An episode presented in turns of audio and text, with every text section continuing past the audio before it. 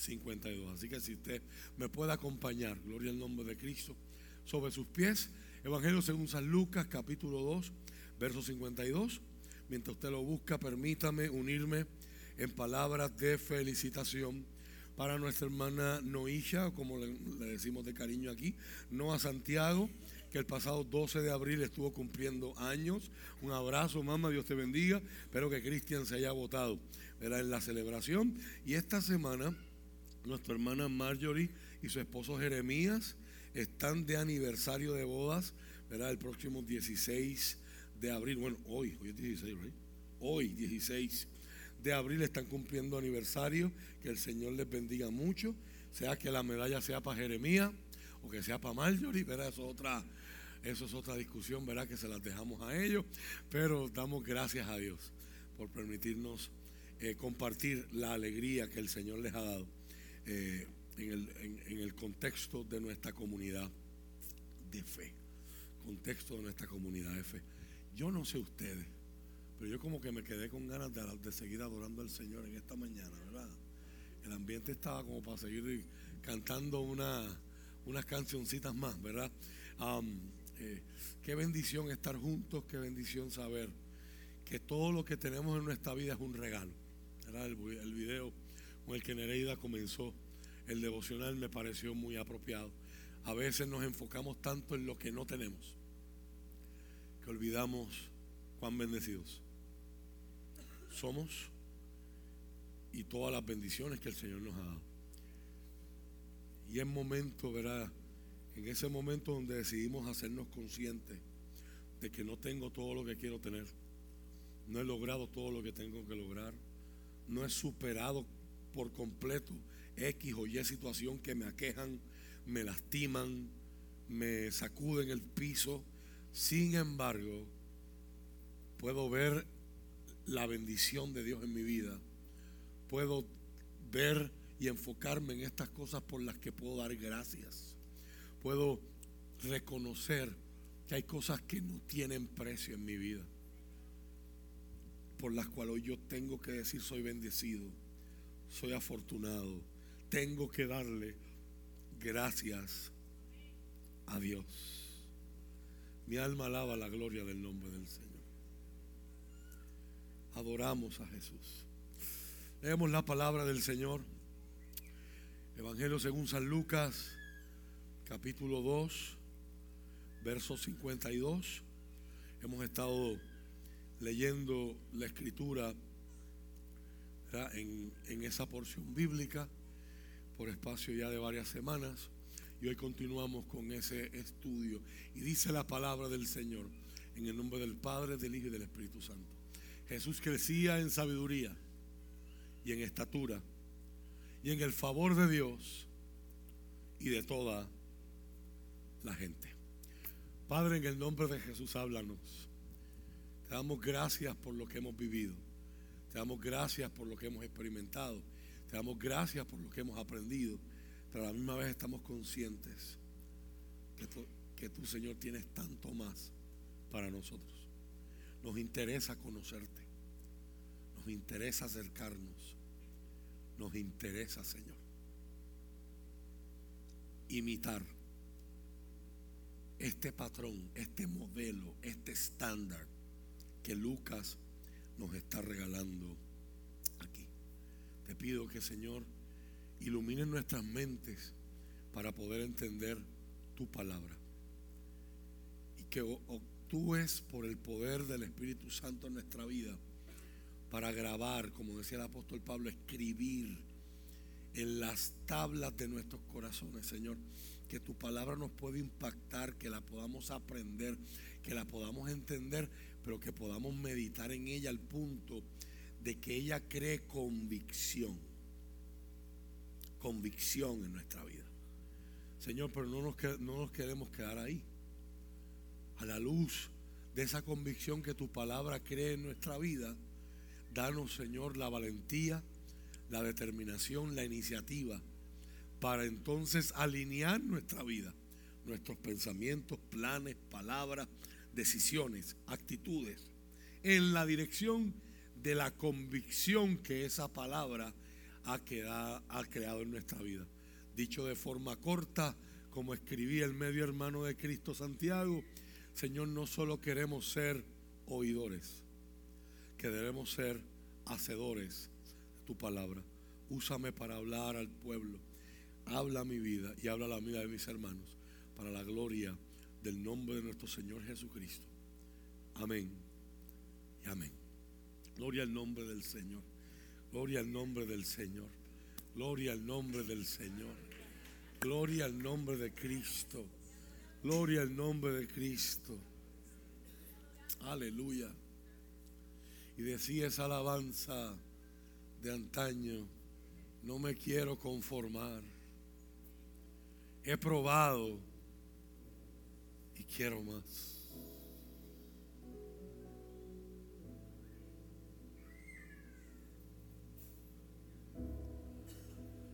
No me quiero conformar.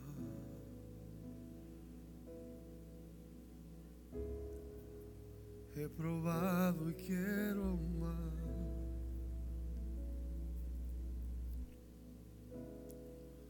No me quiero conformar.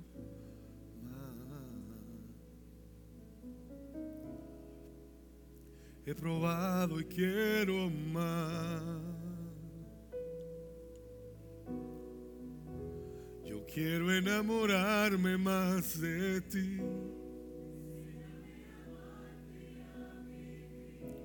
Conforme a tu justicia. Con mi vida quiero adorar.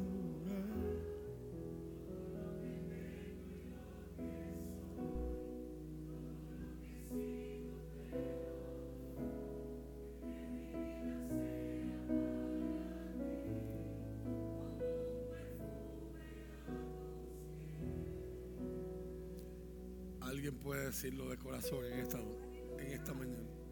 Qué oración bella. Una oración que sube a la presencia del Señor. Con olor fresco, con olor fragante. Que es una metáfora bíblica para decir que Dios la recibe con agrado. Dios le encantan tus preguntas. A Dios le encantan tus peticiones. Dios entiende el lenguaje de tus lágrimas. Pero hay un momento donde tenemos que entrar en sintonía con el Espíritu y entender que no todo es yo, yo, yo, yo, yo, yo, yo, yo, yo, yo. Que Él no es un mayordomo que solamente está para escuchar y resolver mis problemas. Sino que lo que Él ha hecho en mí, está haciendo en mí, ha hecho por mí, exige, merece una respuesta. Y aunque quizás en el momento presente no nos sentimos a la altura para darla a la magnitud en la que Él se la merece. Un corazón contrito y humillado Dios no lo desprecia, dice el salmista. Y hoy adoramos tu nombre. Yo quiero enamorarme más.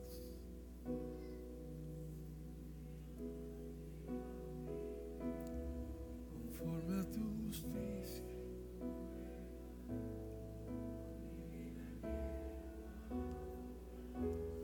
Todo lo que tengo y lo que soy.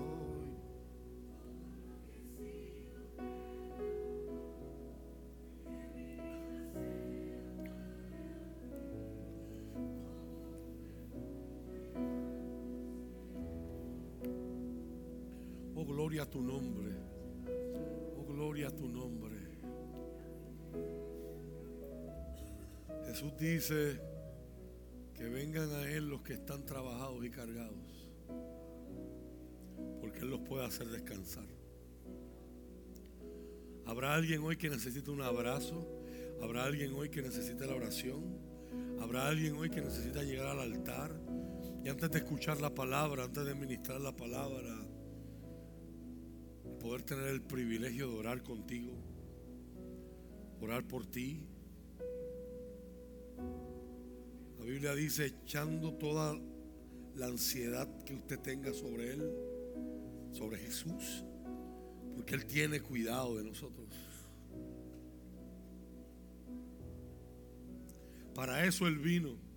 Él es el ungido de Dios, el consagrado, el separado de Dios, el escogido de Dios, que vino a publicar el año de buena voluntad de Dios para con su pueblo. Vino para decirle a los que están presos, tu cárcel está abierta. Vino para cambiar el luto por alegría. Vino a traer libertad. Vino a vendar a los quebrantados de corazón. Vino a sanar a los que están heridos. Y ese Jesús está aquí.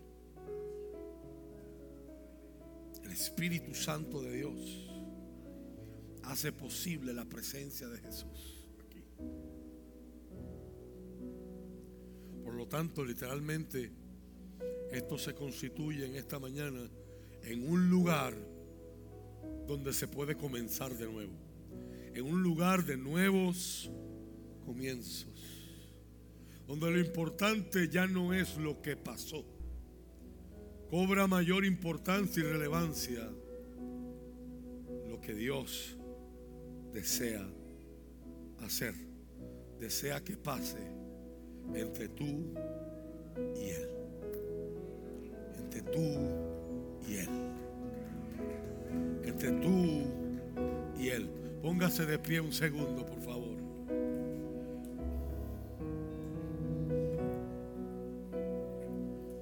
Vaya donde alguien que no haya venido donde usted. Dele un fuerte abrazo y, dice, este, y le dice, este abrazo te lo, te lo da el Señor. Este abrazo de parte de Dios para ti. Te sientes lejos. Te bombardean los pensamientos de condenación y de que no eres digno, de que no eres digna. Pero el cielo te envía este abrazo. ¿Dónde está esa gente obediente que se va a mover? Préstele sus brazos a Jesús. Préstele sus brazos a Jesús. Este abrazo es del cielo para ti. Yo quiero enamorarme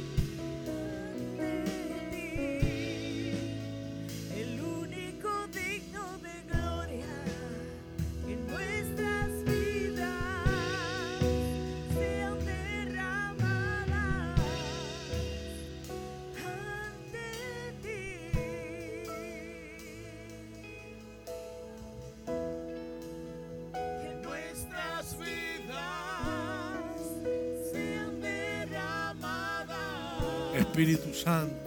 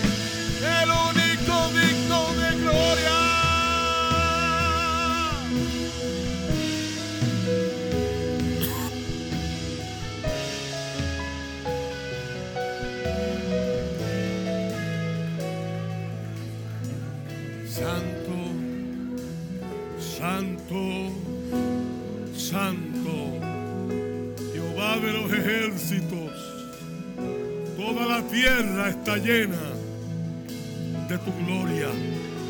Santo, santo, santo. En esta mañana queremos ser impresionados con la hermosura de tu santidad. Tú eres diferente, tú eres otra cosa, eres separado, eres especial.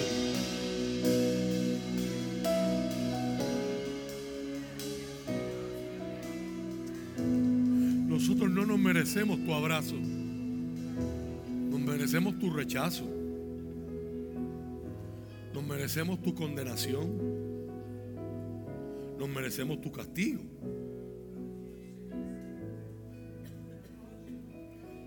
Y tú respondes no en base a lo que nosotros nos merecemos.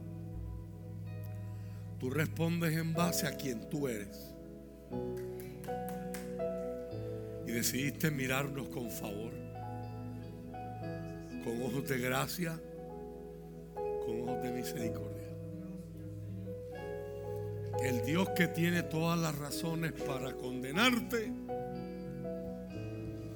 te acaba de enviar un abrazo del cielo.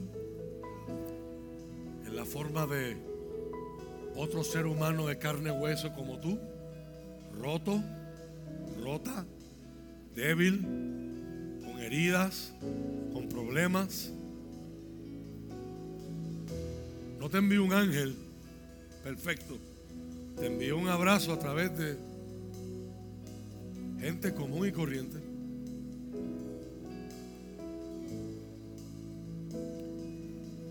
para predicarte el Evangelio en un segundo. Ese es el Evangelio. Usted y yo no merecemos tener una relación con Dios. Pero Dios la quiere tener contigo. Dios perdona. Dios levanta. Dios otorga nuevas oportunidades. Los nuevos comienzos son posibles. Los nuevos comienzos son posibles. Los nuevos comienzos son posibles. Alguien que le dé un aplauso a Jesús. Gracias chicos.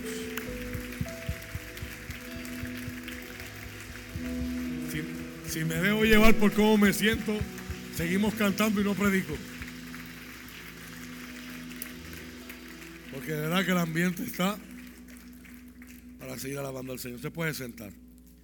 Pero como yo empecé en antaño, cuando yo empecé a predicar, me gustaba decirle a la gente, se puede sentar, pero no se siente encima de su alabanza. ¿Se acuerdan? Que llevan unos añitos en esto, ¿verdad? Quizás recordarán ese tipo de frases pueblerinas de los pentecostales. Bueno, damos gracias al Señor. Su misericordia es nueva para con nosotros cada mañana y grande es su fidelidad. Amén. A manera de repaso, y para los que hoy están por primera vez exponiéndose este material, estamos compartiendo una serie con el tema, la palabra crecimiento, y estamos viendo a Jesús como modelo como patrón, como estándar de ese crecimiento.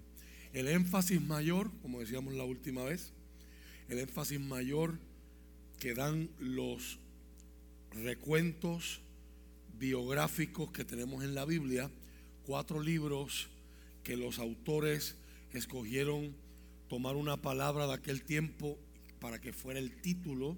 La palabra es evangelio y significa una buena noticia para todos por igual. Una buena noticia que nos mejora la vida a todos por igual. Un evangelio en el tiempo de la Biblia era que el pueblo salió, el ejército salió a una batalla, ganaron la batalla. Eso es un evangelio. ¿Por qué? Porque si ellos ganaron la batalla significa que nadie nos viene a invadir, que nuestro estilo de vida se mantiene, que estamos seguros, que seguimos libres. Si ellos perdieron la batalla en el campo, ¿qué, qué será la próxima calamidad? Que llegará a la ciudad, llegará a nuestros campos, una vez que nuestros enemigos que los conquistaron a ellos vengan a saquearnos a nosotros. Por lo tanto, la definición que mucha gente usa de evangelio es buena noticia, pero hay que ponerle ese apellido, esa colita, porque yo no puedo decirles hoy, hermanos, les tengo un evangelio y, es un, y después les doy una noticia que es más que mía. Pues eso no nos mejora la vida a todos, me mejoró la vida a mí.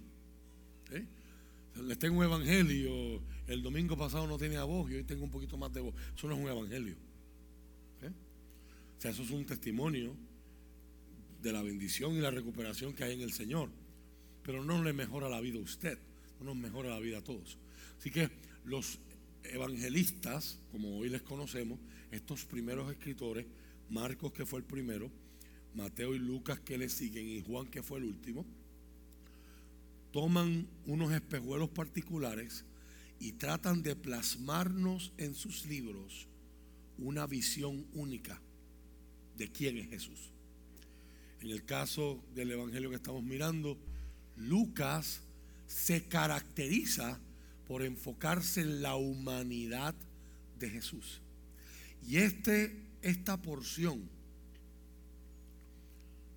de la mitad del posterior del capítulo 2 es el intento de Lucas para demostrarnos su enfoque. Para Lucas Jesús es el Hijo del Hombre, es el Dios encarnado, es, él se enfoca en la humanidad de Jesús. Y yo estudiaba esta semana, usted se imagina, o sea, para nosotros hoy es un misterio lo que pasó desde los 12 años hasta los 30 años, que nos va a decir el capítulo 3, que Jesús tenía cuando empezó su ministerio. Vimos el incidente cuando empezamos esta serie, cuando Jesús, después de la Pascua, decide quedarse en el templo. Y para la perspectiva de sus papás, Jesús está perdido. Pero Jesús sabe dónde él está. Los que no sabían dónde estaba Jesús eran los papás. Y cuando los padres por fin lo encuentran después de varios días, son confrontados con que este muchacho de 12 años, que por primera vez se le permite ir a Jerusalén con sus papás a celebrar y a participar de la Pascua, que fue la cena de la que hablamos la semana pasada, que es el escenario o el telón trasero en el que nuestra santa cena, nuestra Eucaristía, la mesa del Señor, ¿verdad? Eh, fue, fue establecida. El viernes me encontré con un chico, un niño que nos visitó por primera vez el domingo pasado, ¿verdad? junto a, sus padres adoptivos. Y el niño me dice, el domingo comimos pan. Y le sí, comimos pan juntos. Pero me dice, pero el mío era chiquito. Yo le dije, el mío también, la verdad es que yo lo parto y después con un cantito, ¿verdad? ¿Verdad? Interesante, ¿verdad? Cómo, cómo los niños procesan, ¿verdad? Diferente a nosotros los adultos. O sea, Jesús por primera vez participa de la Pascua, pero se queda en el templo haciendo preguntas y aprendiendo de los maestros que estaban en el templo.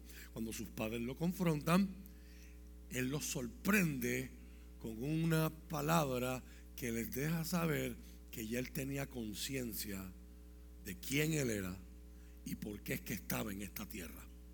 En los negocios de mi Padre. Y usó una palabra, Padre con mayúscula, para nuestro contexto refiriéndose a Dios como Padre. Si Jesús hubiese dicho eso en público, en vez de decírselo a sus papás, se hubiese formado un revuelto allí, quién sabe si hasta lo apedrean. ¿Eh? Porque en el mundo judío, decir, llamar a Dios como Padre es ponerse en una relación muy cercana con Él, con Dios. Y un niño de 12 años, el judío no lo iba a entender.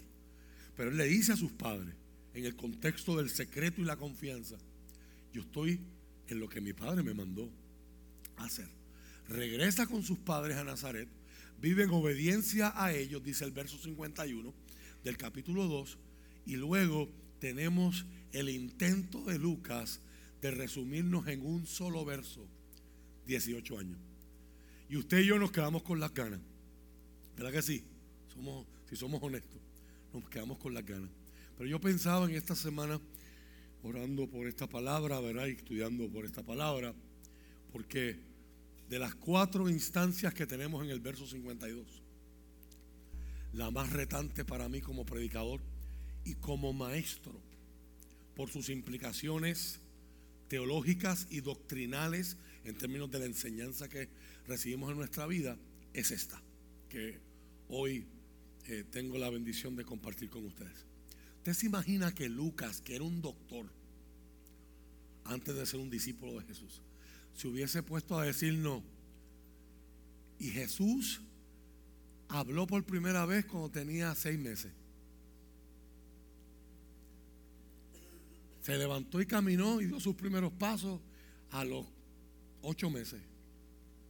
¿Usted sabe cuántos padres estuvieran en crisis hoy? comparándose con la Biblia. Dice, sin tener esa referencia, conozco personas que, que ven que niños empiezan a hablar a una, ay, el mío todavía no habla y este empezó a hablar. Cuando cada niño es un librito distinto. Cada embarazo, las las madres aquí y los padres que tienen más de un hijo pueden testificar que cada embarazo, cada crianza es un librito distinto.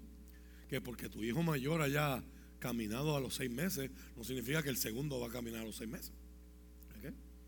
Yo me acuerdo una hermana en la iglesia aquí que una vez se me acercó, ambos niños, ambos, ambos, de, ambos de nuestros hijos tienen edades, eh, eh, edades similares.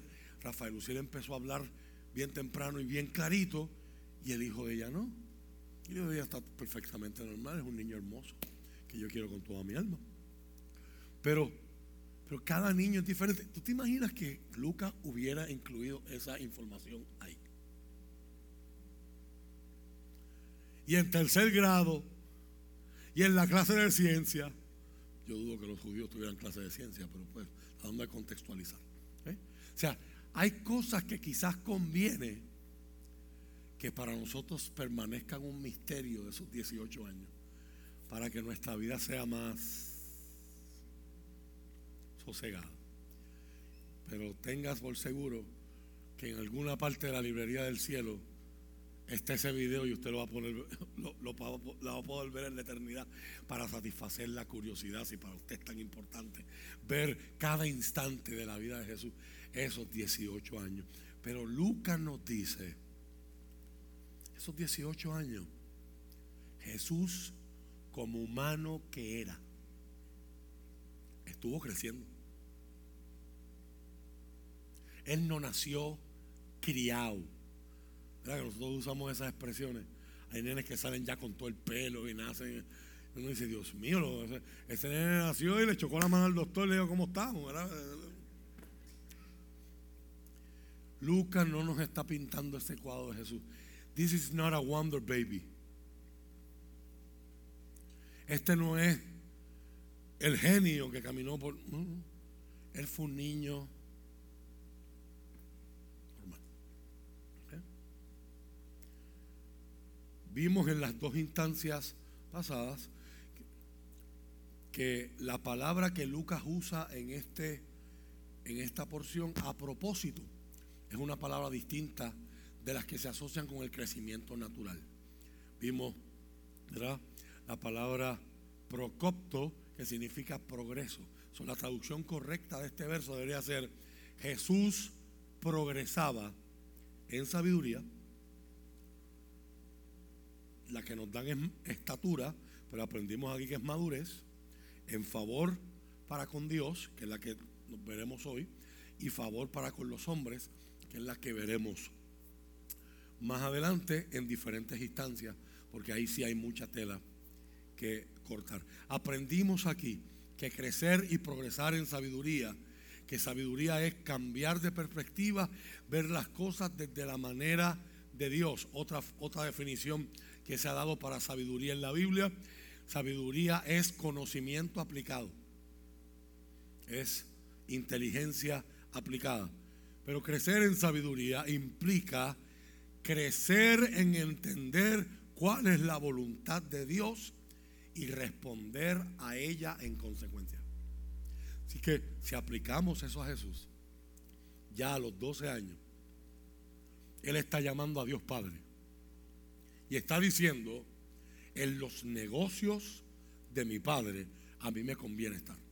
Entonces ya Él está demostrando que ha alcanzado un nivel de sabiduría y Lucas nos va a decir, estos 18 años, Él no pierde el tiempo. Él siguió creciendo en sabiduría, siguió aprendiendo la ley, siguió aprendiendo de sus maestros, siguió haciendo preguntas, siguió orando y aprendiendo de su padre. Creció en entender cuál era la voluntad de Dios y responder a ella. El propósito de nosotros mirar esta serie no solamente es entender y conocer mejor a Jesús, sino luego mirarnos, mirarnos y darnos cuenta de que Jesús es un espejo en el que yo me tengo que mirar. Si Jesús y su vida, como dijéramos, la semana pasada, Jesús vivió una vida muy superior a la nuestra y la Biblia lo va a presentar como el prototipo o el estándar de la vida que Dios desea que nosotros vivamos.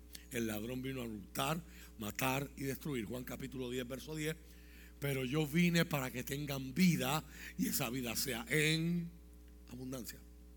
Jesús no solamente vino a la tierra, enseñamos la semana pasada, que aunque no era parte de la serie, eran sermones de Semana Santa, pero abonan, inciden, se, inter, se intermezclan, se intercalan con la serie. Jesús no solamente vino a morir por nosotros, rescatarnos y pagar el precio por el perdón de nuestros pecados en la cruz. Cristo vino también a enseñarnos cómo vivir. Su vida es un modelo para nosotros seguir. Así que si Él estaba creciendo en entender cuál era la voluntad de Dios para su vida y cómo responder a ella, madurez. Y vimos que crecer en madurez se refiere a madurez es un estado alcanzado que te capacita y te hace hábil para algo. En otras palabras, Lucas me dice, Jesús está creciendo. está acercándose al nivel al que tiene que estar para hacer lo que vino a hacer. Repito, Jesús, al decirnos Lucas que estaba progresando en madurez, progresando en estatura, Jesús está creciendo y acercándose al nivel al que tiene que estar para hacer lo que vino a hacer. Y se supone que en esa tarea, en esa empresa, estemos nosotros enfocados e inmiscuidos también. Usted y yo llegamos a este mundo con un propósito. Cada paso en esta tierra se supone que en vez de ser una pérdida de tiempo o un retroceso, se supone que sea un avance hacia yo poder estar listo para cumplir lo que tengo que cumplir. Hay gente que puede encontrar y ha tenido la dicha de encontrar esa, esa voluntad de Dios, ese propósito bien temprano en su vida. Hay otros que lo encuentran más tarde. Tenemos el caso de Moisés a mí me gusta siempre usar este ejemplo, Moisés se enteró de por qué es que él estaba vivo cuando tenía 80 años. Pasó sus primeros 40 años pensando que era un soldado, era un general de tropas de Egipto. Pero eso no era la razón de estar vivo. Pero ese conocimiento, esas experiencias vividas como general, como soldado, serían parte de la formación que lo capacitaría para hacer lo que Dios quería que él hiciera. A los 40 años, él vio un abuso de un Egipto, un egipcio con un hebreo. ¿Y cómo reacciona? Pues como él se ve, como soldado. Y hace lo que él entendía que era honorable. Lo defiende y mata al egipcio. Pero ahora eso, su crimen tiene consecuencias. Ahora tiene que escapar e irse fugitivo al desierto. Y tiene que reinventarse. Conoce a su esposa, forma familia. Pero ahora ya Moisés no es el soldado. Moisés es el pastor de ovejas que cuida a los rebaños de su suegro Jetro en Madián. Y en esa empresa estuvo 40 años más, conociéndose los campos, conociéndose los riscos, conociéndose los cañones del desierto, las colinas, las montañas, y a los 80 años Dios aparece en un arbusto que se emprende en fuego y el fuego no lo destruye. Y eso le llama tanto la atención a Moisés que Moisés sube para ver. Y cuando llega al arbusto, del arbusto Dios lo llama. Y allí Moisés se enteró de por qué es que él estaba vivo. Acércate que te voy a enviar donde Faraón para que le digas que deje salir a mi pueblo que está esclavo, para que me celebre fiesta en el desierto. Así que mis amados, la asignación de Dios principal para nosotros, hoy los cristianos muchas veces, especialmente después de bautizarse, se hacen la pregunta, ¿y ahora qué? Ahora es crecer en madurez. Todos aquí tenemos la demanda de la palabra, de crecer en madurez. Crecemos cuando Dios en su gracia obra en nuestras vidas para hacer que nos parezcamos más a Jesús. Eso envuelve identidad, está compuesta por convicción y experiencia, y envuelve propósito. Y vimos la última vez que estuvimos trabajando esta serie, que en el caso de Jesús, en esos 18 años, podemos ver por lo menos cuatro instancias en las que Jesús se dedicó, y las podemos inferir por el relato bíblico, a crecer, a progresar en madurez. Progresar en madurez envuelve, número uno, tener prioridades claras. Jesús se dedicó a su familia y al trabajo. Jesús fue un masón, Jesús fue un artesano, Jesús fue un skill worker, fue un carpintero, como tradicionalmente se le conoce. So, tuvo que aprender ese oficio, tuvo que mejorar en ese oficio, tuvo que llegar a una estatura en ese oficio para destacarse y poder sostener a su mamá a sus hermanos cuando su papá ya no estuvo. ese proceso de madurez, aunque a nadie le gusta, envuelve esperar. Porque en aquella cultura, lo vimos, y usted lo puede mirar en esos sermones que están grabados y están en las redes, en aquella cultura usted no puede levantarse a enseñar como rabino si al menos no tienes 30 años. Son que Jesús sintiera que él estaba listo a los 25. ¿Y cuántos de los que estamos aquí nos cuesta trabajo esperar porque pensamos en nuestra mente, ya estamos listos? Yo llevo pidiéndole a Dios esto dos semanas. Y decimos esas dos semanas con. Y hay otro sentado en la escuela y dice, ay, nene, llevo seis meses. Y hay otro en el banco al frente que dice, llevo dos años. Hay que esperar. En el esperar se crece. En el esperar se crece. Déjeme repetir eso otra vez. En el esperar se crece. So, si hoy tú estás esperando en Dios, tú no estás perdiendo el tiempo. Enseñamos que esperar en Dios no significa estar paralizado y no hacer nada. Los que esperan en Jehová tendrán nuevas fuerzas y ellos corren, ellos caminan y ellos hasta vuelan. Dice Isaías. Esperar en Dios y hacer nada son cosas distintas. Esperar en Dios es una forma de crecer. Así que aunque parezca, no sé para quién es esta palabra hoy, aunque parezca que todos a tu alrededor están avanzando y tú estás en el mismo lugar, esperando en Dios se crece. Tres, crecer en madurez envuelve una palabra para la que este mundo es alérgico, envuelve sometimiento. Vimos en el verso 51 que Jesús se sometió a sus padres y los obedeció en todo. Por lo tanto, crecer en madurez, progresar en madurez, prioridades claras, esperar, sometimiento y obediencia. Si tú no te sometes, es difícil que otros se sometan a ti. Dicho de otro modo, si tú quieres ser maestro, el principio es que seas buen discípulo. Si tú quieres que alguien algún día a ti te escuche, te has sentado tú a escuchar. Si tú quieres enseñar, te has sentado a aprender. Y todos estos valores son contrarios a nuestra cultura. Nuestra cultura dice, no, no, I want it and I want it now. ¿Eh? Yo lo voy a hacer a mi forma, yo lo voy a hacer a mi manera, pero ese no es el patrón de Jesús. Hay que esperar, hay que someterse y hay que obedecer. Y cuarto, usé la analogía de la biología para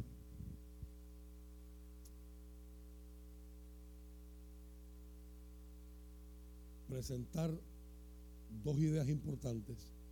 No sé si recuerdan que le hablé del cáncer, que es un momento donde las células del cuerpo que están programadas para morirse después de determinado momento, por ejemplo, las células, si usted no sabía por qué a usted no le permiten donar sangre en menos de tres meses, porque las células de, sangre de tu cuerpo se van a un órgano, se llama el vaso, y en el vaso se mueren y se reciclan.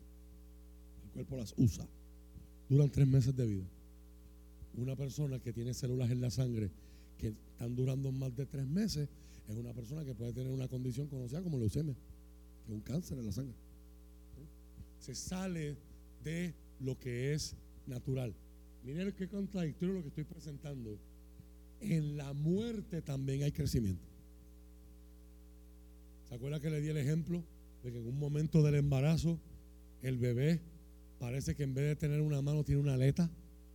Porque cuando se forman los dedos, para protegerlos hay una membrana. Hay piel entre medio de los dedos. Pero si todo progresa de acuerdo a como Dios lo diseñó, tarde o temprano, esas células se mueren. Y si esas células no se mueren, pues entonces tendríamos en vez de una mano una aleta. Y eso no es parte de nuestro diseño. ¿Te entendió? O sea, la muerte es parte del crecimiento. Morir al yo. En el caso de lo que Jesús enseñaría más tarde, Jesús tuvo para crecer en madurez, tener que estar en negación y en quebranto. La negación, el negarte a uno mismo, el negarme a que las cosas se hagan a mi manera todo el tiempo, el negarme a jalar para mi lado, como decimos los puertorriqueños, es parte del crecimiento. Amén. Jesús años más tarde diría, el que quiera venir en pos de mí, firme ahí, apúntese. Deme su número de seguro social para tirarle el informe de crédito. ¿Cuál es el único requisito si usted quiere ser discípulo de Jesús? Uno de los más incómodos, negarte a ti mismo. Si tú quieres vivir para ti, tendrás problemas siendo discípulo de Jesús. Si tú quieres que, todo, que toda la vida gire en, torno a ti y tú seas la persona más importante del universo, como este mundo te está predicando todos los días a través de la cultura, tú vas a tener problemas siguiendo a Jesús. Si usted que quiere seguirme, niéguese. Y Jesús no enseñó nada que él no hubiese vivido primero. Él lo vivió y lo modeló para luego enseñárselo a los. Por lo tanto, hoy nos enfrentamos a la tercera instancia. No sé cómo nos dejó el apagón. Si se puede proyectar el video. Vamos. Quiero, para propósitos de ser eficiente con el tiempo, quiero compartirles un video que trabaja el tema etimológicamente de lo que es la palabra gracia.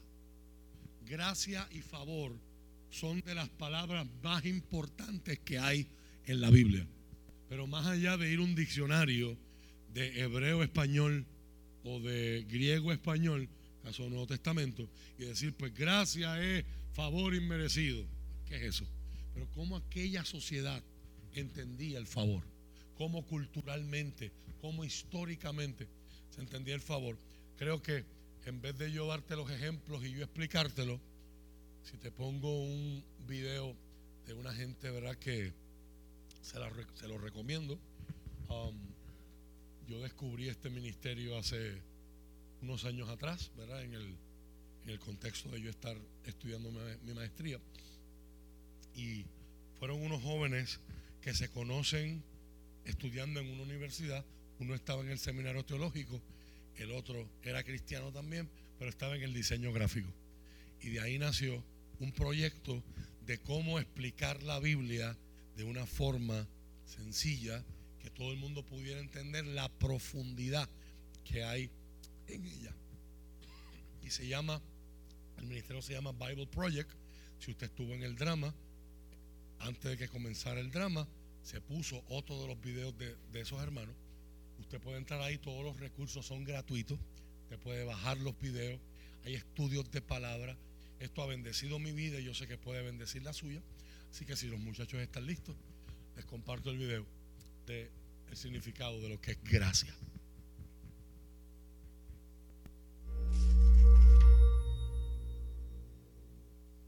Si intentas describir cómo es Dios, sería una tarea difícil e intimidante. Pero cuando las personas que escribieron la Biblia contemplaron el misterio de Dios, ellos consistentemente describieron a Dios de esta forma. Compasivo y lleno de gracia, lento para la ira y abundante en amor leal y fidelidad. Vamos a ver la segunda palabra clave en esta oración, lleno de gracia.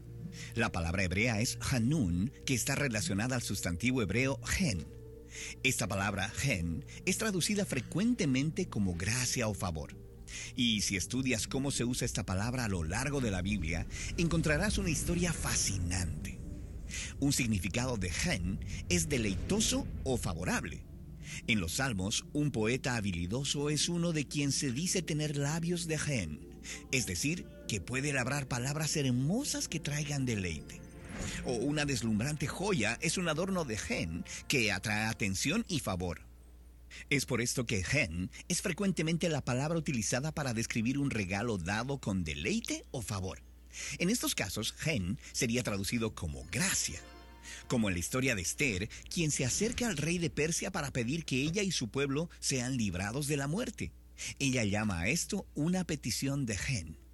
Y ya que el rey se deleita en Esther, él la favorece y le otorga su petición. Así que este regalo es gen, porque es motivado por deleite.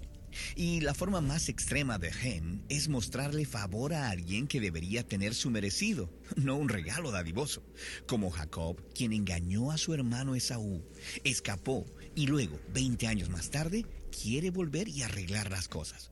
Así que viene donde Esaú y le pide, ¿puedo encontrar gen a tus ojos? Jacob no está pidiendo justicia, está pidiendo favor. Y sorprendentemente, esto es lo que le da a Esaú. Él decide deleitar a su hermano y mostrarle la gracia que no merece. Ahora, gen requiere un espíritu generoso que algunas personas sí tienen, pero en la Biblia nadie muestra más gen que Dios. Como cuando Dios rescató a los israelitas de Egipto y ellos prontamente lo traicionaron, mostrando lealtad a un becerro de oro como que ese fuera su Dios. Pero entonces Moisés intercede y le pide a Dios que considere darles un regalo que ellos no merecen. Y Dios dice que sí, al mostrarle la forma máxima de Gen, el perdón y la promesa de estar con este pueblo. Este rasgo de carácter de Dios es tan confiable que en más de 40 veces en el libro de Salmos, las personas claman por el gen de Dios cuando están enfermos o en peligro, o cuando los israelitas están en el exilio. Y los profetas bíblicos como Isaías miraron atrás al gen de Dios en el pasado y declararon con valentía que Dios mostraría gen un día a su pueblo, al liberarlos a ellos y a toda la creación de la muerte y la ruina. Ahora, cuando vamos a los autores del Nuevo Testamento, ellos describen el gen de Dios con la palabra charis, que significa un regalo de gracia como cuando se nos presenta a Jesús en el Evangelio de Juan, que se nos dice que Jesús es la gloriosa Jaris de Dios hecha humana, enviada a un mundo atrapado en oscuridad y muerte. Porque, según el apóstol Pablo, todos somos como muertos vivientes. Dios ha entregado la humanidad a las consecuencias destructivas de nuestras decisiones egoístas. Pero como Pablo dice, Dios es rico en misericordia y por su cariz nos ha rescatado. Él está hablando acerca de cómo la vida, muerte y resurrección de Jesús nos son ofrecidas como un regalo generoso de una vida que es más poderosa que la muerte. Y como con cualquier regalo, lo único que el beneficiario tiene que hacer es recibirlo. Así es que puedes ver cómo los autores bíblicos hablan tanto acerca de esta descripción del carácter de Dios a lo largo de la Biblia. Cuando las personas son incapaces de apropiarse de sus fracasos y pedirle a Dios por gen, Él muestra una respuesta consistentemente generosa. Dios da el don de sí mismo, su vida y su amor. Eso es lo que significa que Dios es lleno de gracia.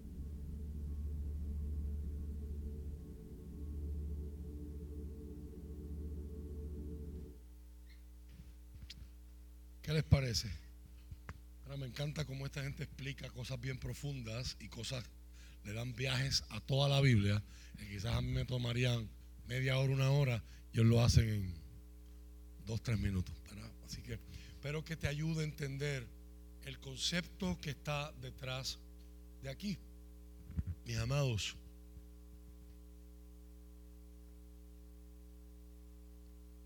ahora usted puede entender porque yo digo que como predicador, este, es, esta es la instancia que para mí es más retante ante la responsabilidad que yo tengo delante de Dios para con ustedes como ser su maestro de la palabra del Señor.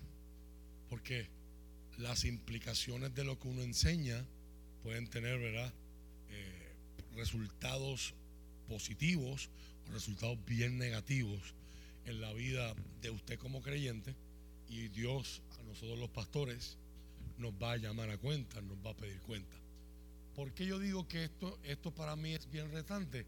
Porque Jesús es 100% hombre, pero también es 100% Dios.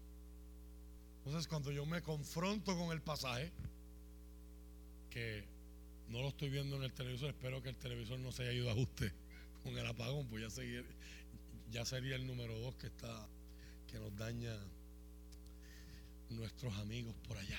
Nosotros tenemos visto esta aplicación. Um, Jesús crecía en favor para con Dios. Jesús crecía en favor para con Dios.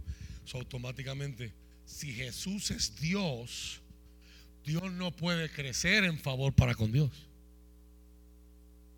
O sea, las implicaciones de decir algo así o creer algo así son muchas de las enseñanzas que hoy se conocen como herejías en la historia y en el desarrollo de la iglesia. De que Jesús fue creado, de que Jesús era Dios, pero era menos Dios que Dios Padre. La iglesia rechazó eso. La revelación bíblica es clara. Jesús, el Padre y el Espíritu Santo, los tres son uno, son Dios. Por lo tanto, ¿qué significa? ¿Cómo descomponemos este pasaje a la luz de que Jesús crecía en favor para con Dios? Obviamente tengo que enfocarme en el que Lucas se está enfocando. Aquí no me están hablando de Jesús el divino, aquí me están hablando de Jesús el 100% hombre. Cómo él, como ser humano, crecía en favor para con Dios.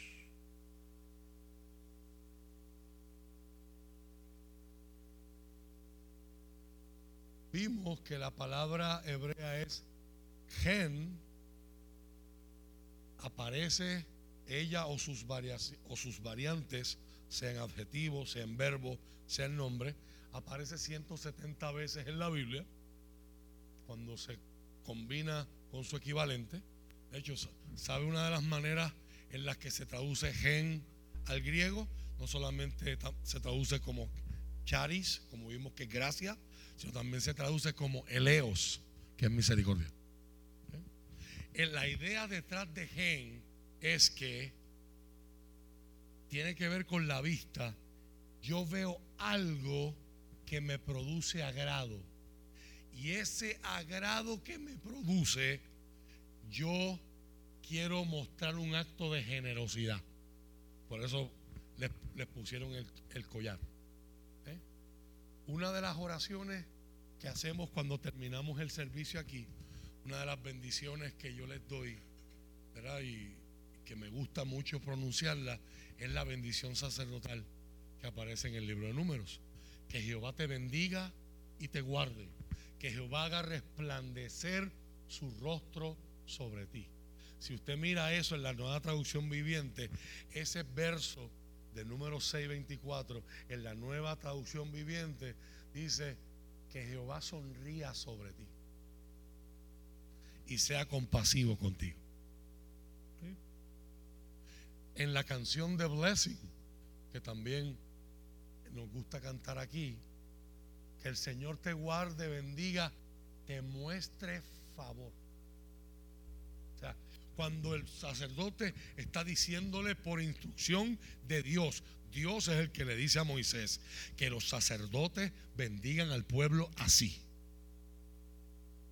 Obviamente, usted y yo no estamos en el Antiguo Testamento, pero el apóstol Pablo establece que gracias a Cristo las promesas de Dios para con Israel nos pueden aplicar a nosotros. Por eso simbólicamente yo hago esa oración sobre ustedes mientras los despedimos de salir del templo, ¿verdad? Para ir hacia sus casas, ir hacia sus vidas y comenzar el verdadero culto. Porque en esta iglesia creemos que el verdadero culto comienza cuando este se acaba. Que el Señor te bendiga y te guarde, que haga resplandecer su rostro sobre ti. La idea de esa oración es que cuando Dios te mire, el rostro se le ilumine. Y todos aquí hemos tenido la experiencia de que a alguien se les ilumine el rostro cuando nos ve o que a nosotros se nos ilumine el rostro cuando vemos a. Es una expresión de favor. Yo miro y veo y me agrada lo que estoy viendo. ¿Eh? De las 170 veces que aparece esa palabra en la Biblia, solo una tercera parte de esas palabras están, tienen que ver como en el video de tratos o relaciones persona a persona. Vimos en el video cuando Esther se aparece sin ser convocada. Eso era una afrenta y eso era un rompimiento de las leyes de Persia. Ella se aparece en la corte real donde está su esposo, donde está el rey, fungiendo como dignatario y administrador. Ella se aparece sin que la llamen. Había leyes que decían, si tú haces eso, te expones a, a, lo que el rey decida. Si el rey no le agrada tu presencia, te matan aunque sea su esposa. So, Esther descubre un plan de que hay un hombre con influencia en la corte que está planificando y que logró que el rey firmara un acuerdo que la pone a ella y pone a su pueblo en peligro. Todos los judíos iban a ser exterminados en un solo día. Y Esther dice, yo voy a ayunar, voy a preparar y cuando llega donde el rey, ella llega a pedir el favor del rey. Y parece que Esther estaba tan hermosa ese día. Dios puso su mano por que el rey no solamente le perdona, le dice, pídeme lo que tú quieras, que hasta si quieres la mitad del reino, te la doy, te entrego. ¿Eh? Dios, el rey puso favor, tuvo favor para con Esther. Dios estaba actuando en el rey. La primera vez, bien bonito ese pasaje, la primera vez que ese pasaje aparece en la escritura, aparece en Génesis capítulo 5, si la memoria no me falla. Dios está hablando. Génesis capítulo 6, versos del 5 al 8. Moisés nos está contando la historia de las generaciones. Y dice, el Señor vio la magnitud de la maldad humana en la tierra. Y, que todo lo que la gente pensaba o imaginaba era siempre y totalmente malo. Entonces el Señor lamentó haber creado al ser humano y haberlo puesto sobre la tierra. Se le partió el corazón. Entonces el Señor dijo, borraré la faz de la tierra esta raza humana que he creado. Así es, destruiré a todo ser viviente, a todos los seres humanos, a los animales grandes, a los pequeños que corren por el suelo y aún las aves del cielo. Lamento haberlos creado.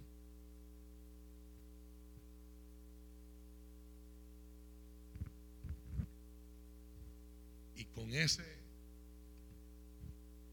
y con ese contexto, con ese background, lo próximo que nos dice Moisés y Noé, que su nombre significa alivio. Noé encontró favor delante del Señor. Así es como la mayoría de las veces en el hebreo usted va a encontrar esa palabra. Que yo halle favor en tu rostro. Que yo halle favor delante de tus ojos. Que me puedas mirar con agrado. Vimos en el video el ejemplo de Israel. Dios los libra de la esclavitud de Egipto y cómo Israel le paga. Ay, Moisés no sabemos si se murió allá arriba. Vamos a hacer un becerro de oro y vamos a adorarlo. Dios le dice a Moisés, voy a enviar mi ángel, voy a cumplir mi promesa. Mi ángel los va a guiar a la tierra prometida, pero ya yo no voy a ir con ustedes. Ese capítulo está bien interesante dice en Éxodo, porque se hacen otra como esa. Y mi presencia está en medio de ellos.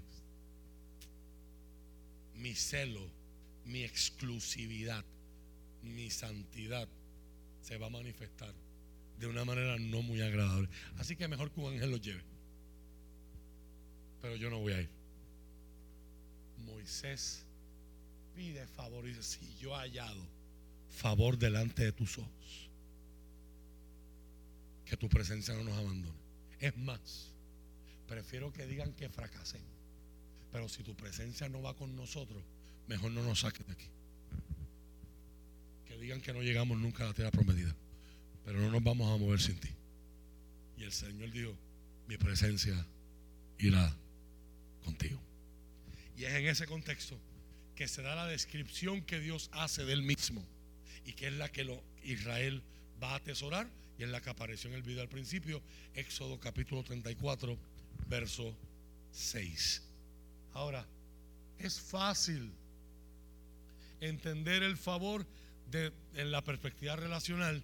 Yo veo algo que me agrada y yo lo quiero honrar. Pero luego encontramos un Jacob, que es un tramposo. Es fácil ver el favor de Dios con Noé. Pero verlo con Jacob,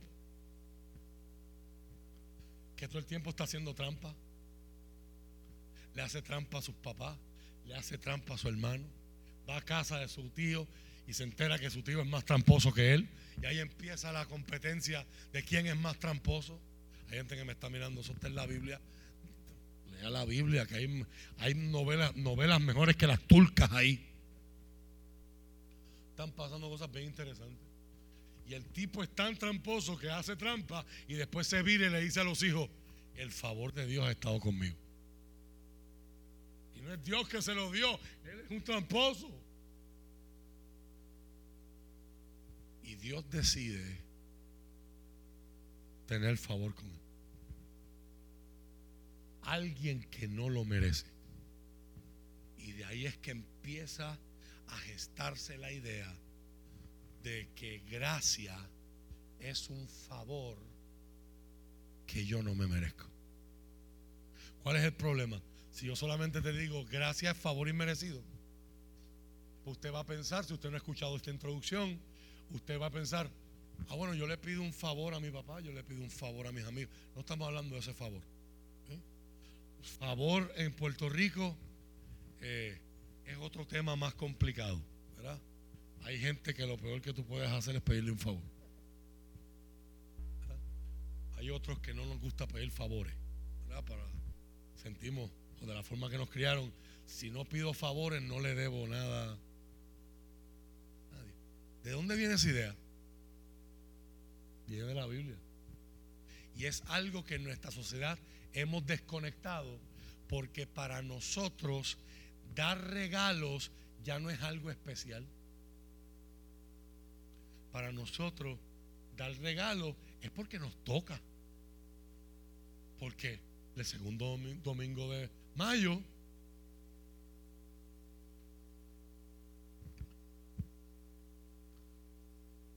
no es porque nace de tu corazón. No es porque se te ocurrió. Fíjate, el segundo domingo de mayo es una buena época para... No. Es un día que empezó en la iglesia, lo cogió el comercio y lo dañó, como todo lo que hace el comercio. Y ahora usted tiene que regalar. ¿Por qué? Porque todo el mundo a su alrededor está regalando. Y entonces tienes que romperte la cabeza. ¿Qué le voy a regalar a mami? Mira, esa olla está buena. Y de ahí te acuerdas. Atrévete a regalarme una cosa. ¿Alguien quiere testificar? Atrévete a regalarme algo que sea para más trabajo en la casa. Entonces usted está regalando, sí, porque usted ama. Y usted que no, no, por favor, no. Estoy dando un ejemplo. No quiero que ahora usted vaya a entrar en crisis. Ay, ahora no puedo regalar el día de las madres. No. Disfrute ya. Usted, usted regala porque usted ama. Pero se ha perdido esa conexión de yo te entregué algo valioso porque quise. ¿Eh? Para entender favor es que yo te miré y aunque tú no te lo ganaste, en mis ojos te vi agradable, te vi distintivo y te entregué algo aunque tú no te lo merecieras. Pero ese algo que tú recibiste me demanda una respuesta. Esa parte en nuestra cultura la hemos perdido.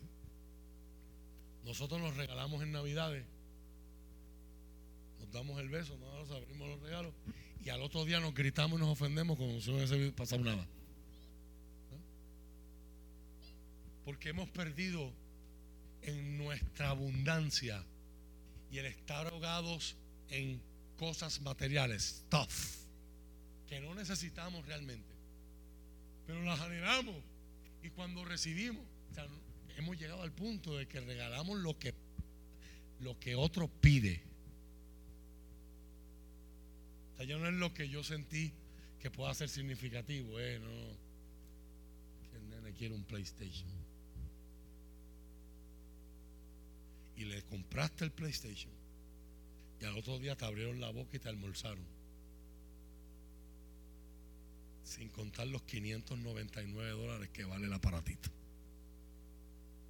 Que si no fuera porque los gastaste, ¿qué te dan ganas de hacerle al PlayStation? Porque hemos perdido culturalmente en, en Occidente, hemos perdido el efecto, la conexión que produce. Esta persona no tenía por qué hacer lo que hizo, pero me hizo un favor. Me dio algo valioso. Mostró generosidad para conmigo. Porque quiso. No porque yo me lo gané. No a lo Covergirl o L'Oreal porque yo me lo merezco. Porque quiso. Ante alguien que hace algo así conmigo, ¿cómo yo voy a mirar a esa persona después de tener ese favor? ¿Cómo queda mi relación con esa persona? En la cultura hebrea, el regalo era gratis, pero el regalo presupone unas consecuencias. Nuestra relación no va a seguir siendo la misma después que yo te mostré favor. Se supone que hay un agradecimiento, hay una conexión. Y, hay, y el que recibe el regalo tiene un sentimiento bonito de lo que es deuda. Si usted no entiende esto, usted no va a entender todos los versos en la Biblia que tienen que ver con transformación de pensamiento y de conducta. Yo no estoy cambiando porque quiero ir al cielo. La salvación yo no me la puedo ganar. La salvación es un regalo producto de que Dios miró al ser humano y quiso tener favor. Gracia.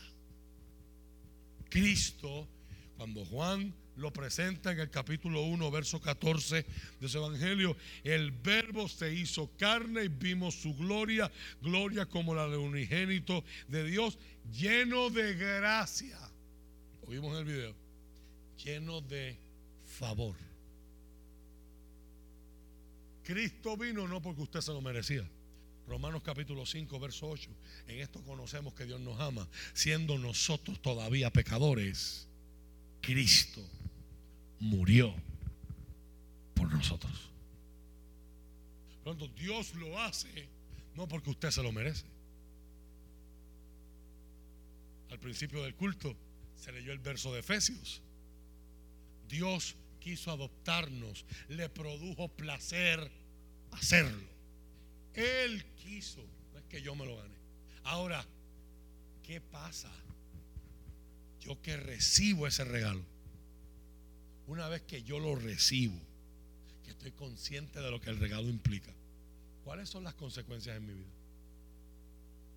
Si usted lo está viendo de que no tengo que cumplir con esto para portarme bien, tengo que entregar la planilla mañana si no la entrego todavía, y, si creo que robar es malo, pues no puedo robar ahí, porque es que yo quiero ir al cielo, usted lo está viendo mal. Usted no puede ganarse el cielo. No hay, por más bien que intente exportar. Nadie puede cumplir con todas las exigencias de la ley. Por lo tanto, entonces, ¿por qué los cristianos entramos en procesos de transformación? Uno, por nuestra relación con Dios, el Espíritu Santo está trabajando en nuestra vida. La palabra está trabajando en nuestra vida. Pero la razón primordial se llama agradecimiento y amor. Lo, cuando yo estoy consciente de lo que costó. Cuando yo estoy consciente de lo que costó que Cristo muriera en esa cruz. Y resucitar al tercer día. Cuando yo estoy consciente del sacrificio de Dios. Entonces, ya yo vivo para Él, no para ganarme X, Y, Z, sino para actuar en amor y en función de quien yo soy. Y eso es clave en la palabra cuando estudiamos el tema del favor de Dios. Mira lo que dice el escritor de la carta a los Hebreos, capítulo 2, versos 14 al 15 y del 17 al 18. Ya para cerrar, terminando de montar este muñequito. Este andamiaje de este sermón. Dice en la nueva traducción viviente, debido a que los hijos de Dios son seres humanos, hechos de carne y sangre, el Hijo, y note con H mayúscula, está hablando de Jesús, también se hizo carne y sangre, pues solo como ser humano podía morir y solo mediante la muerte podía quebrantar el poder del diablo, quien tenía el poder sobre la muerte. Eso predicamos la semana pasada. Yo soy el que, está, el que estuve muerto, y ahora vivo, y tengo las llaves de la muerte y de la tumba. Únicamente de esa manera el Hijo podía libertar a todos los que vivían esclavizados por temor a la muerte. Por lo tanto, era necesario que en todo sentido Él se hiciera semejante a nosotros, sus hermanos, para que fuera nuestro sumo sacerdote fiel y misericordioso delante de Dios. Entonces podría ofrecer un sacrificio que quitaría los pecados del pueblo. Debido a que Él mismo ha pasado por sufrimientos y pruebas, puede ayudarnos cuando pasamos por pruebas. Hebreos está presentando a Jesús, Jesús es mejor. Él es la ofrenda y Él es el sacerdote que se identifica perfectamente conmigo. Filipenses capítulo 2, verso 8 y verso 9. Pablo está tomando la encarnación de Jesús y su muerte como un modelo para que dos señoras en la iglesia que no se soportaban mucho, una de nombre Evodia y otra de nombre Sintique, parece que el problema entre ellas dos era tan grande que le llega a oídos de Pablo en su arresto domiciliario. él aprovecha esta carta donde le está dando gracias a esta iglesia que en su debilidad y en su necesidad, siendo pobres, enviaron una ofrenda que le, fue a él de sustento en medio de un momento donde no podía trabajar como él acostumbraba y sostenerse a sí mismo. Aprovecha también para presentar el estándar y el ejemplo de Cristo como una medida de la razón por la cual nosotros tenemos que estar dispuestos a cambiar. Haya pues en ustedes el mismo sentir que hubo también en Cristo Jesús, dice el verso 5. Pero da el ejemplo de cómo Cristo se encarna en el verso 8, estando en condición de hombre, se humilló a sí mismo en obediencia a Dios y murió en una cruz como morían los criminales. Por lo tanto, Dios lo elevó al lugar de máximo honor y le dio el nombre que está por encima de todos los demás nombres. Ese por lo tanto del verso 9 tiene que ver con la razón por el por qué Dios exaltó a Jesús específicamente por la obediencia con la que Jesús se comprometió a él mismo al punto de que fue, de que se hizo y tomó forma humana y al punto de que fue a la muerte y no cualquier muerte, la muerte de cruz, que era la peor muerte en aquel tiempo. Así que desde el momento en que Jesús se hizo humano hasta el momento de su muerte, Él había estado continuamente aumentando en el favor con Dios. ¿Y cómo lo hizo? Haciendo progresivamente la voluntad de Dios en total obediencia hasta que estaba perfectamente preparado para ser la fuente de salvación para todos los que le obedecen a Él. Así que la evidencia la eficiencia de una persona pecadora pero que obedece a Jesús para el propósito de su salvación, depende últimamente en la obediencia progresiva de Cristo al Padre, que fue demostrada no solamente en su vida temprana terrenal, sino también en todo su ministerio público, que lo preparó para hacer ese sacrificio perfecto, que se mantuvo sin mancha y sin arruga. Hebreos dice que fue tentado en todo, las mismas tentaciones que usted y yo experimentamos. Fue tentado en todo, pero se mantuvo sin pecado. Así que, ¿qué es crecer entonces en el favor de Dios? Es un caminar de obediencia continua, perfecta, progresiva, que hace que Dios mire con agrado. Escuche lo que dice el evangelista Juan. Juan capítulo 4, verso 34.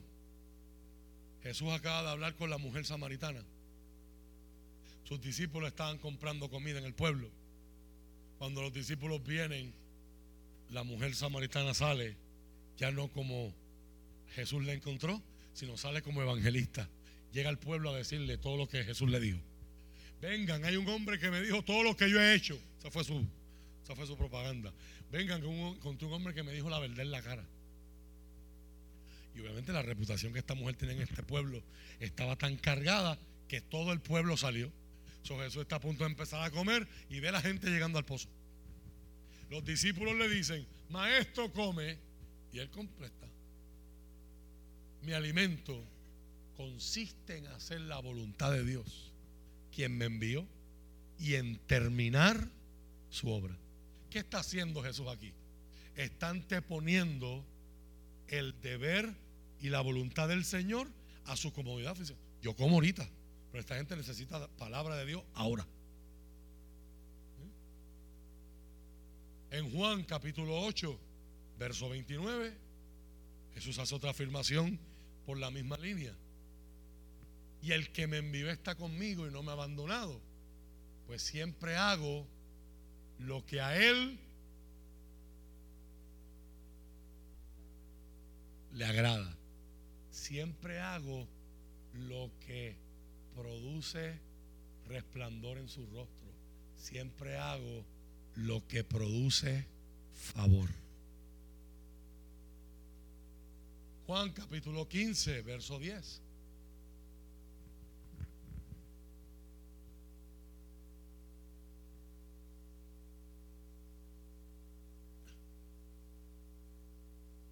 Cuando obedecen mis mandamientos, permanecen en mi amor, así como yo obedezco los mandamientos de mi Padre y permanezco en su amor. Jesús se está poniendo como el patrón. Yo obedezco a mi Padre, ustedes me obedecen a mí. Yo cumplo los mandamientos de mi Padre, mi Padre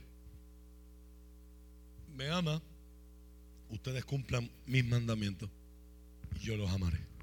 Así que, ¿qué significa esto para nosotros? Jesús obedeció y se esforzó por agradar a su Padre. De la misma manera, el que quiere crecer en favor de Dios vive haciendo lo mismo. Para propósitos de este sermón, yo quiero que usted entienda, hay volúmenes que se pudieran escribir sobre el tema del favor, pero yo no tengo tiempo. Y ahora que llegaron los chiquitines, menos tiempo tengo.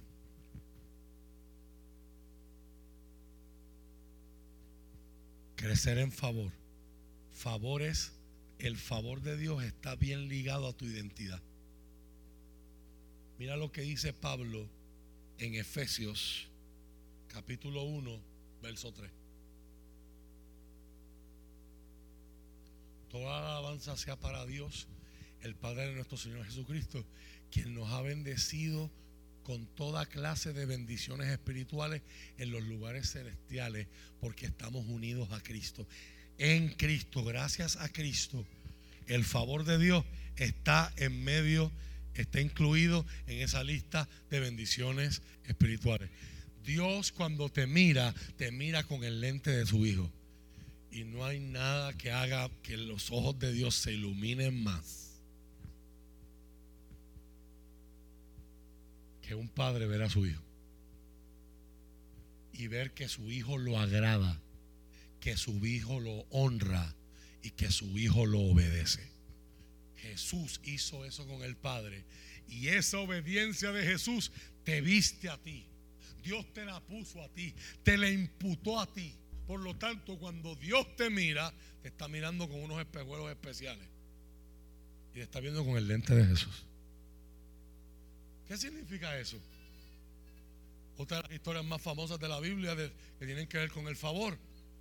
José, aunque venga gente a robarte tu túnica de colores, se pueden llevar tu túnica de colores, pero no quitan, no hay forma que puedan lograr como Dios te está viendo.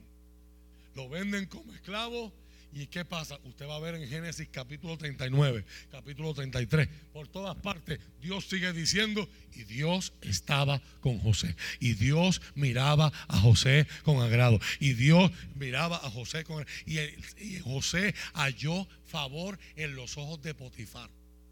Lo coge como un esclavo y lo pone como asistente personal. Y Potifar era el segundo hombre más poderoso en Egipto.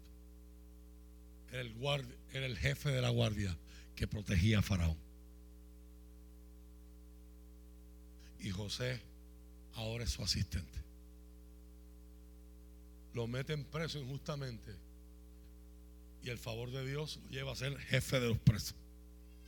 Y de la cárcel sale para ser el vice faraón. Para ser el segundo después de faraón. Porque es favor. Así que cuando tú entiendes esto, cuando sería tan maravilloso que los cristianos entendieran esto, para que no perdiéramos el sueño. Ay, están hablando de mí. Yo tengo el favor de mi Padre. Dios me mira con agrado. Me pueden quitar la túnica de colores, pero no me pueden quitar lo que está debajo de la túnica. No pueden robarme mi esencia. ¿Cuánta gente a mí me ha preguntado, pastor? Y, llega, escuché gente que está hablando de usted. Y cuando ven mi reacción, como que no. Eso no tiene efecto sobre mí. Ellos no pueden cambiar quién yo soy. Ellos no pueden cambiar el favor de Dios sobre mi vida. Yo voy a seguir haciendo lo que Dios me mandó a hacer me abraces y me quieras, me valores o me ignores, me desprecies, me odies y me peles a mis espaldas, voy a seguir haciendo lo que Dios me mandó a hacer, porque esa es la voluntad de Dios para mi vida y yo quiero crecer en el favor para con Dios. Incluso a veces gente como gente que me ama como, como mi propia familia de carne y sangre, Gaby que está aquí muchas veces me ha Rafa, pero es que Tú, le estás haciendo tanto bien a ese hombre. Y yo he escuchado a esa persona hablando mal de ti. En ese momento, en este momento él necesita. Yo no puedo, la Biblia no me manda a tratar bien a los que hablan bien de mí. Contaron, me manda a amar a mis enemigos. El favor, el favor de Dios conocer, crecer en el favor de Dios, así lo quiero definir para cerrar este sermón, es crecer en la conciencia de quién yo soy para Dios. Por lo tanto, si aquel te está tirando puya en las redes, si la otra te está envidiando, si la otra, si aquellos otros se, se reúnen y la agenda de conversación es tu persona.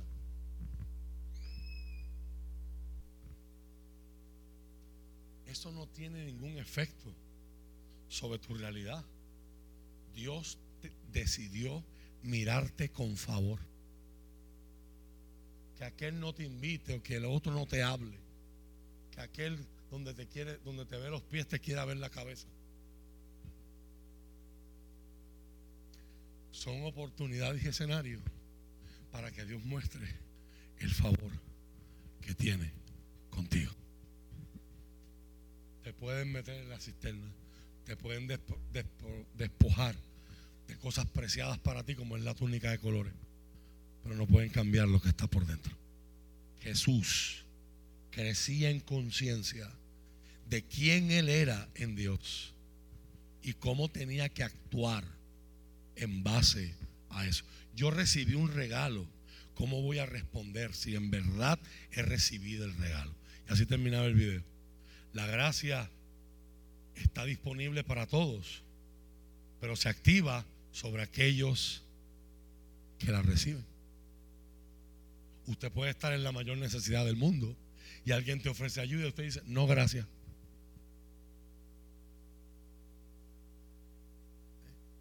Dios quiere mostrar gracias sobre todo el mundo, pero no todo el mundo recibe esa gracia. Porque si yo recibo esa gracia, eso tiene implicaciones para mi relación con Dios. No es que ya me poncharon, puedes entrar al cielo, vete. Y ese es el concepto que mucha gente tiene de salvación. Ya me apuntaron, ya estoy en la lista, nos vemos, muchas gracias, nos vemos en la próxima Semana Santa. El recibir el regalo cambia la relación entre el que lo recibe y el que lo da. Crecemos en favor a medida que crecemos en el entendimiento de las realidades de lo que Cristo ha hecho en realidad por nosotros. Cierro con esta analogía. Imagínese que usted es un cirujano profesional y te contrata, es un ortopeda, por ejemplo, y te contrata un equipo de la NFL para que a medida que las lesiones vayan ocurriendo y los traumas vayan ocurriendo y las rodillas y los tobillos y los ligamentos y verdad y pues tenemos varios jugadores aquí en recuperación de esos procedimientos artroscópicos. Vayan ocurriendo usted los trate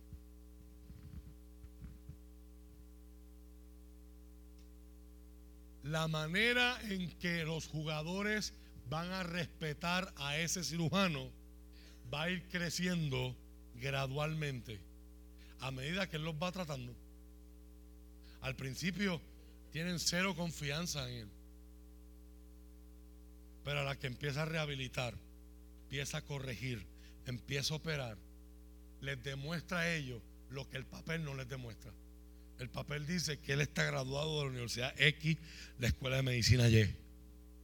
Pero cuando empieza a tratarlos, este cirujano empieza a crecer en los ojos y en las mentes de los jugadores y los coaches en términos del honor, proporcionalmente a las habilidades que él ha demostrado.